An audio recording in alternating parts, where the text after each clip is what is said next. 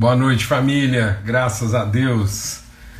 Que o óleo da alegria do Senhor seja sobre todos, irmãos, irmãs, família do Senhor.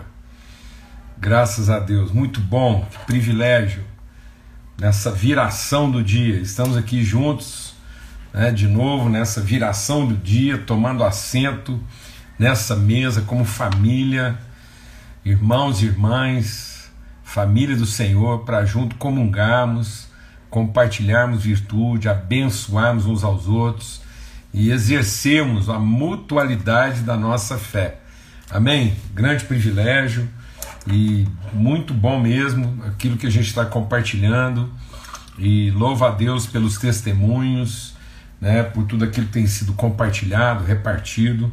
Sinceramente, sim, eu estou me empenhando ao máximo para conseguir manter aí uma uma comunicação razoável para quem escreve para a gente, manda notícia, dá testemunho.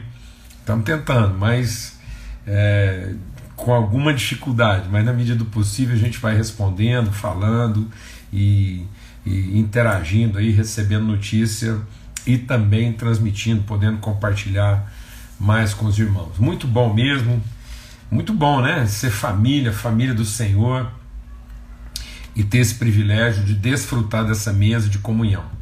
Amém? Esse é o nosso empenho, estamos aqui de segunda né, a sexta-feira, então de segunda a sexta, sempre às 18 horas, na viração do dia. Nós temos essa mesa preparada aqui para compartilhar. Tem sido maravilhoso ver o pessoal também repartir né, aquilo que a gente vai compartilhando aqui, vai aprendendo juntos, vai construindo juntos. Isso está sendo compartilhado de muitas formas, de muitas maneiras. Dá tempo ainda de você convidar alguém, então você é, chamar mais alguém, tem sempre lugar nessa mesa para quem quiser ir chegando e desfrutar desse momento de comunhão. Tá bom? Muito bom. Kleiser, que bom, rapaz, ter falado com você e, e testemunhar assim da alegria que a gente tem dessa relação, dessa amizade. É, muito bom. E aos domingos, para quem está chegando aí agora não sabe, aos domingos, às, às 8 horas da manhã, a gente começa a semana com uma palavra sobre princípios, né? Princípios e fundamentos. Então, uma semana de primeira não começa na segunda, tá bom? Então a gente quer começar os domingos, é, 8 horas da manhã. Que bom, Nelson. Já fez contato aí com, com o Fábio, o Fabiano está aí muito bom, é uma alegria a gente poder é, né, ser ponte aí dessas relações né, e, e, a família poder se encontrar. Vamos ter uma palavra de oração e suplicar mesmo assim que os nossos corações estejam totalmente abertos para o Senhor e, e aí, ó, tá aí, já o Fabiano já está é, é, testemunhando aí desse encontro, gente muito querida, pessoal ali da região de Campinas. Muito bom. Pai, muito obrigado pelo teu amor, obrigado pela tua bondade, alegria. A alegria do Senhor é a nossa força.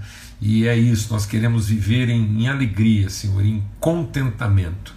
Apesar dos desafios e, oh Deus, os enfrentamentos, e ainda que o nosso homem exterior sofra e haja dano, perdas, no entanto, o nosso homem interior se renova o teu espírito no nosso homem interior, nos fortalecendo, nos edificando e revelando em nós o teu amor até que sejamos cheios da inteira plenitude do Senhor. Em nome de Cristo Jesus, o Senhor. Amém. Graças a Deus. Olha, nós estamos meditando, para quem chegou aí hoje, a gente está meditando aí em 1 Pedro, né, no capítulo 2, então a partir do verso 1, e o apóstolo Pedro está falando exatamente sobre isso, né, sobre esse desafio né, de abandonar a forma natural, humana, né, a forma carente de pensar, o engano, né, a falsidade, a hipocrisia, a inveja, essa, essa idolatria, né, que são nossas idealizações. Então, nossas idealizações elas são formadas a partir das nossas carências. Então, muitas vezes, não, não é o não é o errado, né? é o suposto certo. Hoje a gente vai falar bastante sobre isso. Então, muitas vezes, o que está nos corrompendo não é um aparente errado, é um suposto certo. Então, é, as pessoas erram por ignorância né? e desobedecem por rebeldia. Né? Então, a nossa questão muito maior é a não submissão, é a insubmissão. A insubmissão é mais grave né, do que a ignorância. Deus não leva em conta os tempos da nossa ignorância. E então é, é isso que nós temos que trabalhar. Nós temos que trabalhar o desenvolvimento da nossa salvação. Então, esse alimento espiritual genuíno, que ele chama de genuíno alimento, aquele que, esse alimento que, é, é, que ele vem diretamente de Deus. Né? Quando ele está falando do genuíno leite espiritual, ele não está falando do alimento da criança, ele está falando do alimento, a gente se alimentar da natureza de Deus. É mais ou menos como Jesus diz: é, esse é meu corpo que é dado por amor de vocês. Então, o que, que é o leite? O leite, num certo sentido, ele é, ele é o extrato da mãe transmitido ao filho. Então nós não temos que nos alimentar de informações, de percepções de Deus. Nós temos que nos alimentar de conhecimento de Deus. Então não é o que eu sei de Deus, é o que eu comungo com Ele. Então é o privilégio da gente se alimentar da própria natureza de Deus. Por isso que Jesus diz: quem não come desse pão não tem parte comigo, porque o meu corpo é verdadeira comida, o meu sangue é verdadeira bebida. Então, quando Pedro está falando aqui desse genuíno leite espiritual, não é o leite da criança, né? é, é o alimento original, genuíno, em que eu estou me alimentando da própria substância de Deus. Eu não estou alimentando, eu não estou alimentando a minha mente de informações. Eu estou alimentando o meu entendimento de conhecimento. Glória a Deus. Então, aqui em 1 Pedro capítulo 2, verso, é, a partir do verso 1, é isso que ele está dizendo. Para quê? Para que seja dado crescimento para essa salvação. Então, essa. É, se vocês têm a vivência de que Deus é é bondoso. Então, é o alimentar. Meu, meu corpo é verdadeira comida, meu sangue é verdadeira bebida. Então, por mais que isso às vezes pareça dramático, né? mas é, é alimentar da própria pessoa. Não é das informações que eu tenho dela. Muita gente está se alimentando de informações de Deus, mas não está se alimentando de uma relação com Ele próprio, com a natureza dele. E o Pedro insiste muito nisso, né? pelas promessas nós nos tornamos participantes da natureza divina. Tanto que ele vai insistir nessa ideia, chegando-se, né? aproximando-se, comungando com ele que é aquele. Ele é a pedra viva. E nós? Nós somos também pedras que vivem. E aí nós somos edificados casa espiritual. Então é esse esse onde? Onde que Deus se revela? A partir de que endereço? Não é o endereço, a agenda, né? é o endereço relação. Então Deus se revela a partir desse, dessa, desse ambiente em que nós comungamos, nós compartilhamos, nós repartimos a mesma natureza. Glória a Deus. Então não é uma reunião. Deus não se revela a partir de uma reunião. Deus se revela através de um encontro. Glória a Deus. Então tem que haver um encontro. Então Deus se revela. Lembra, a gente falou bastante sobre isso lá no. Né, da questão dos querubins, lá, essa tangência, esse toque, essa, essa identidade. E aí ele vai, né? E aí ele diz então que muita gente tem tropeçado que na própria palavra.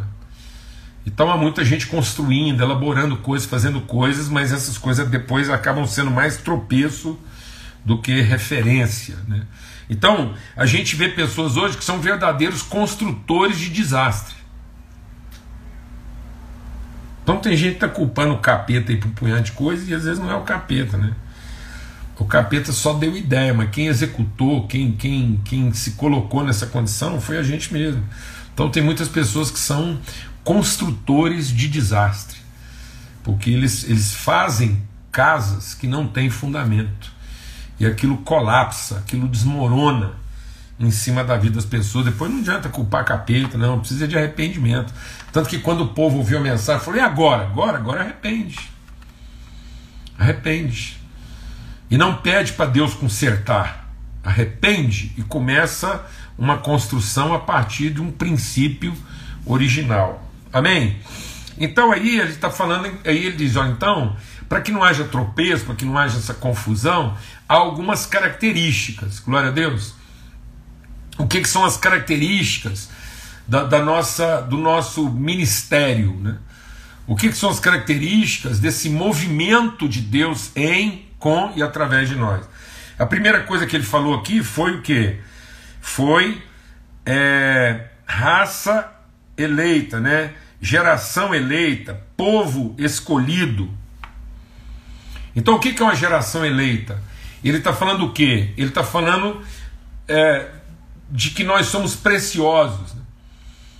Então é uma preciosidade, é uma singularidade.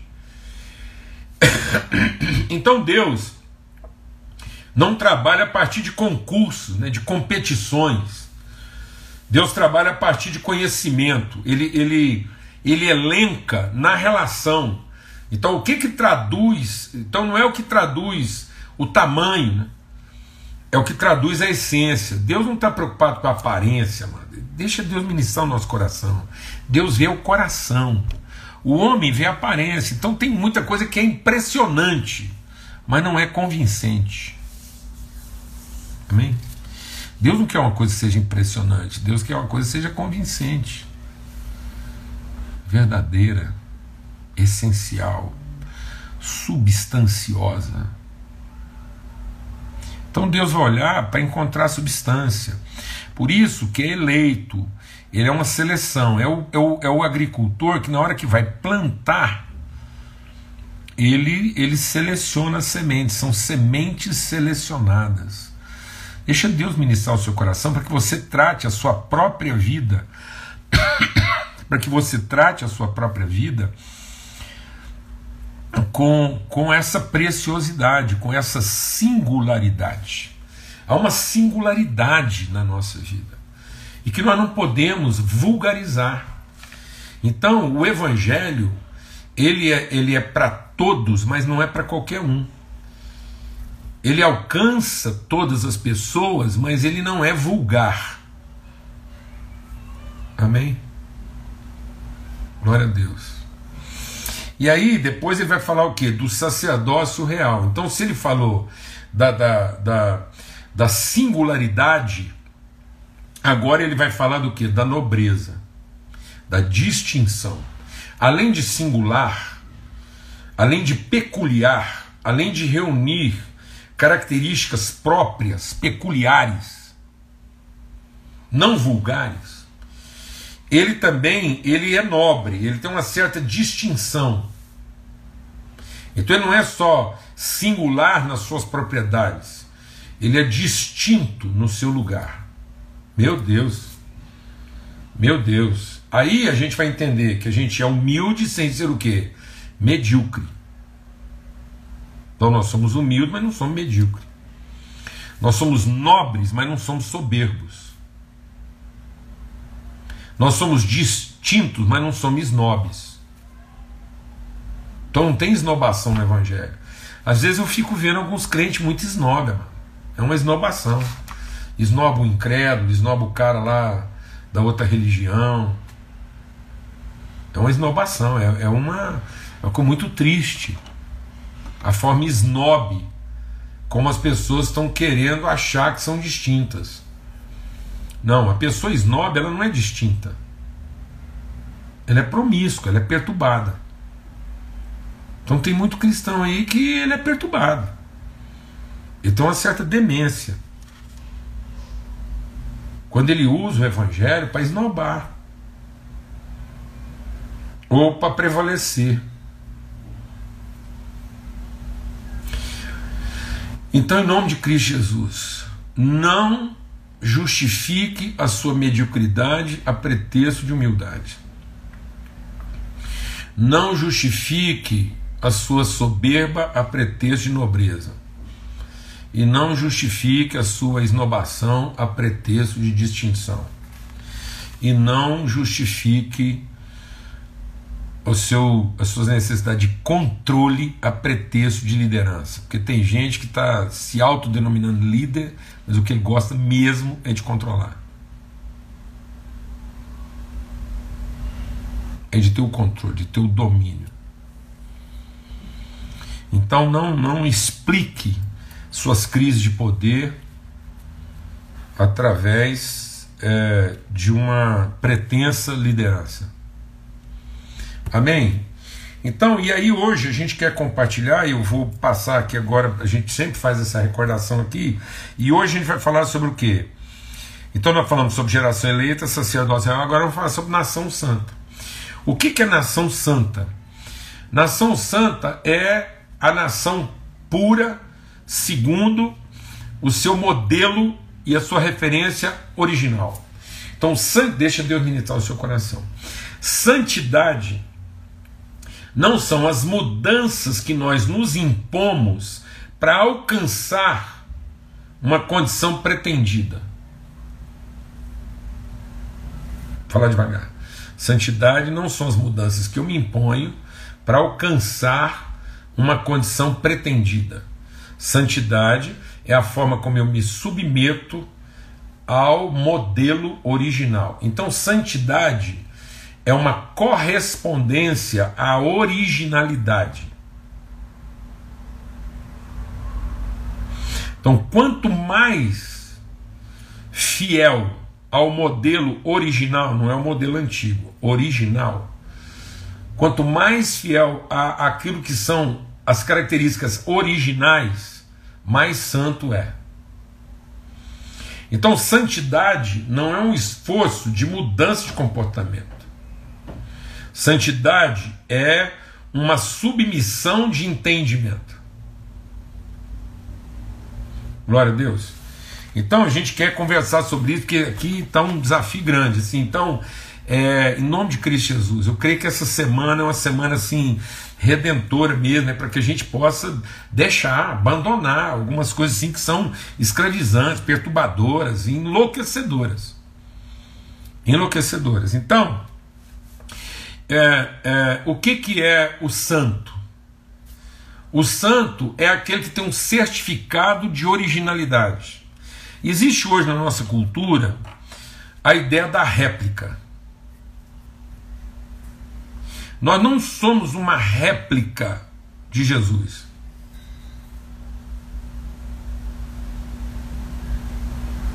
Não somos. Nós não somos uma réplica de Cristo. Nós somos uma expressão atual do modelo original. Amém? Então nós podemos até sofrer mudanças é, na forma, mudanças às vezes na, na, na no, no feitio, mas nós conservamos os elementos que testificam da nossa originalidade e que contam a nossa história. Então o santo é aquele que ele, ele representa ele testemunha uma história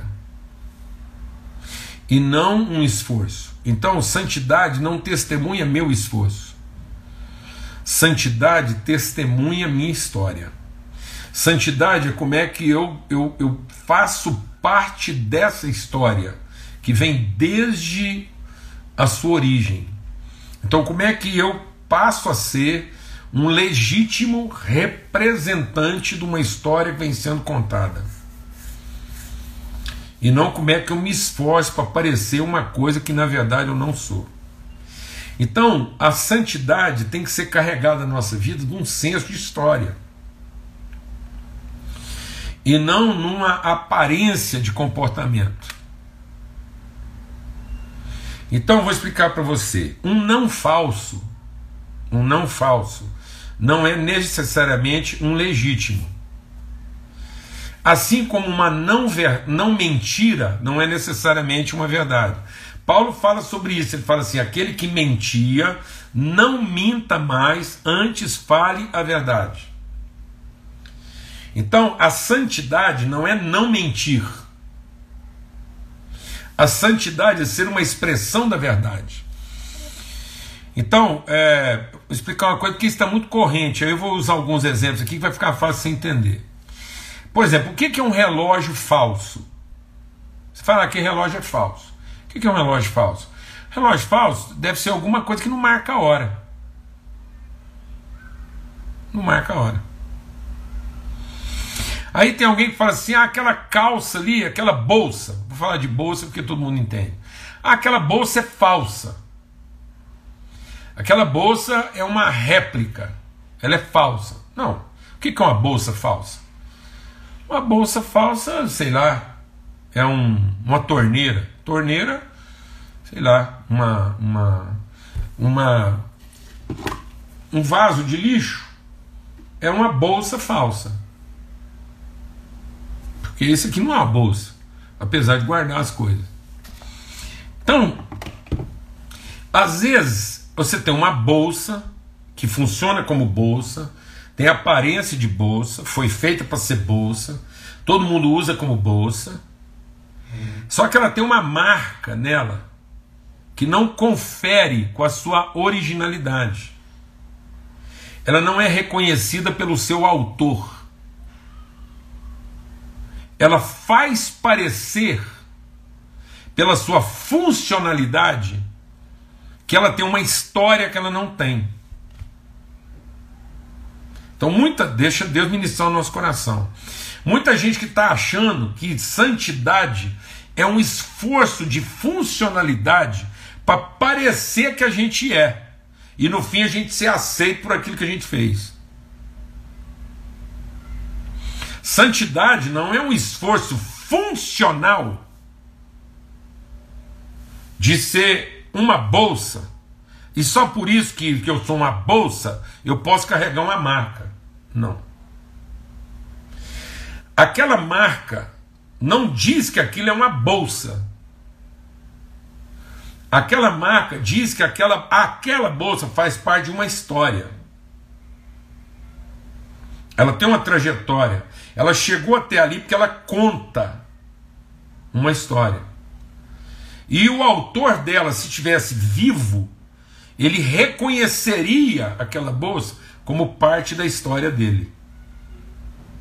Vou explicar isso melhor.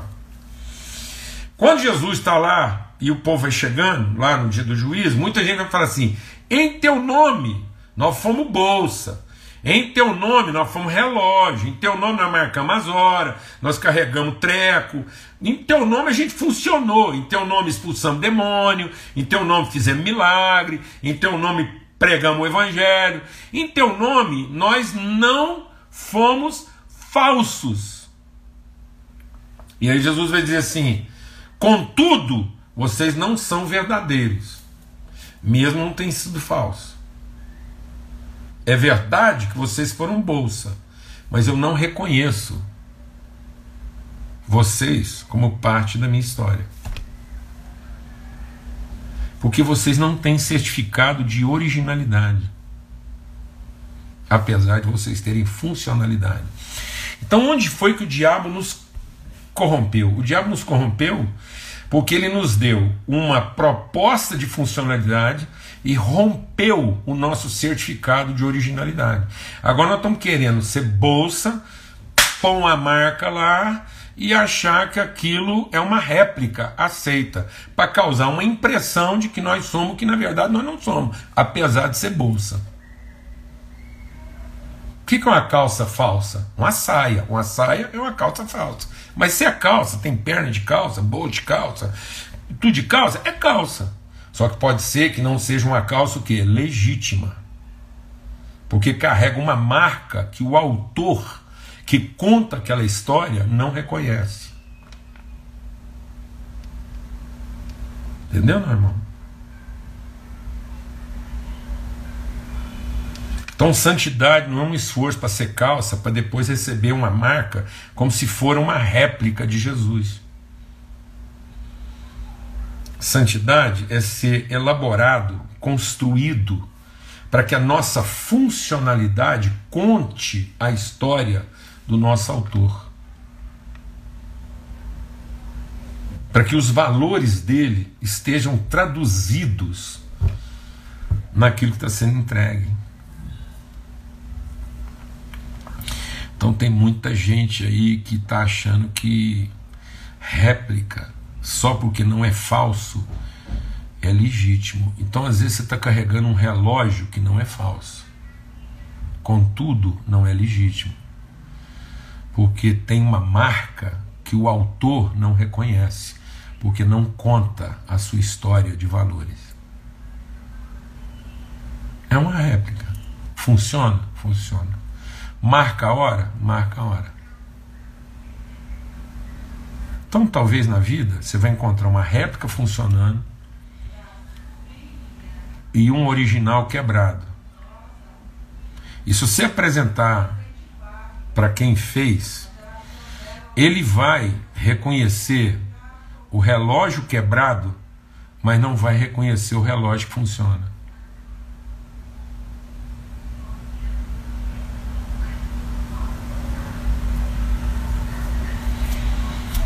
Então, assim. Então, às vezes é preferível ser um santo quebrado do que um iníquo que funciona.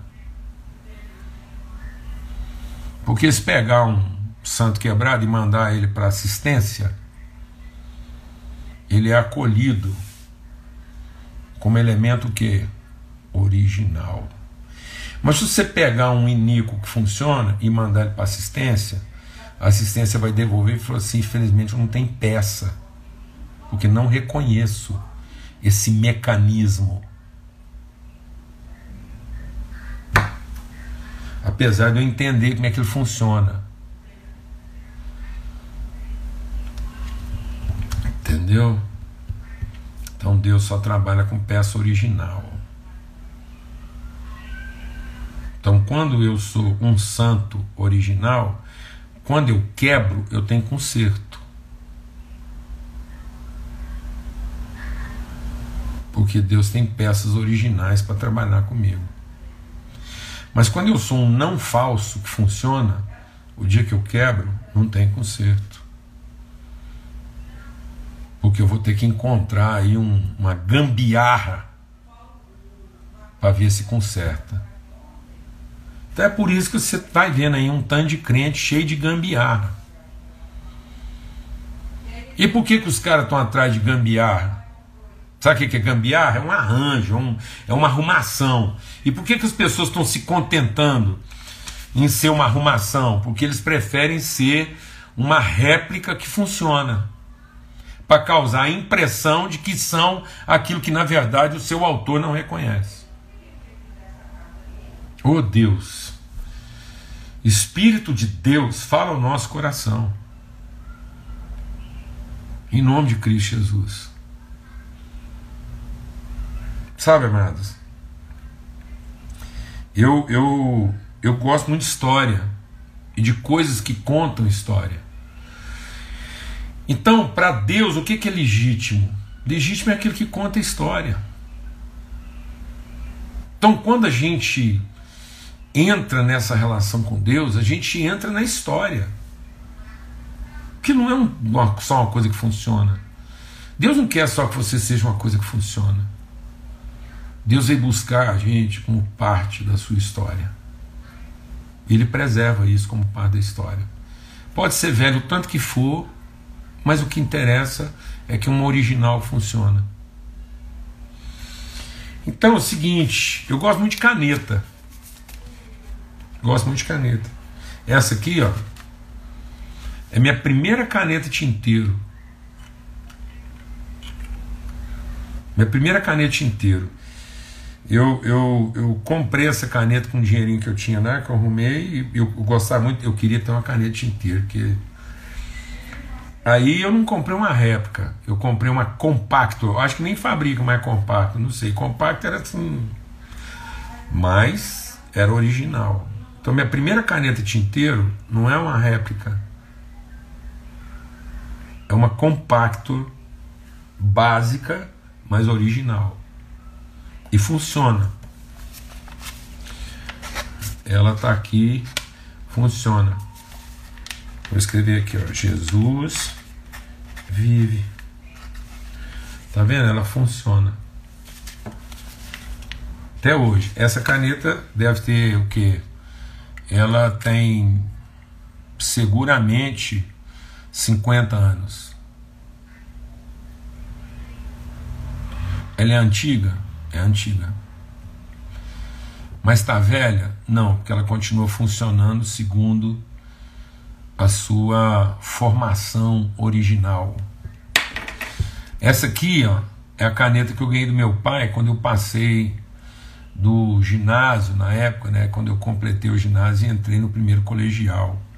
É uma Parker original, esferográfica, que tem carga Parker, caneta Parker original.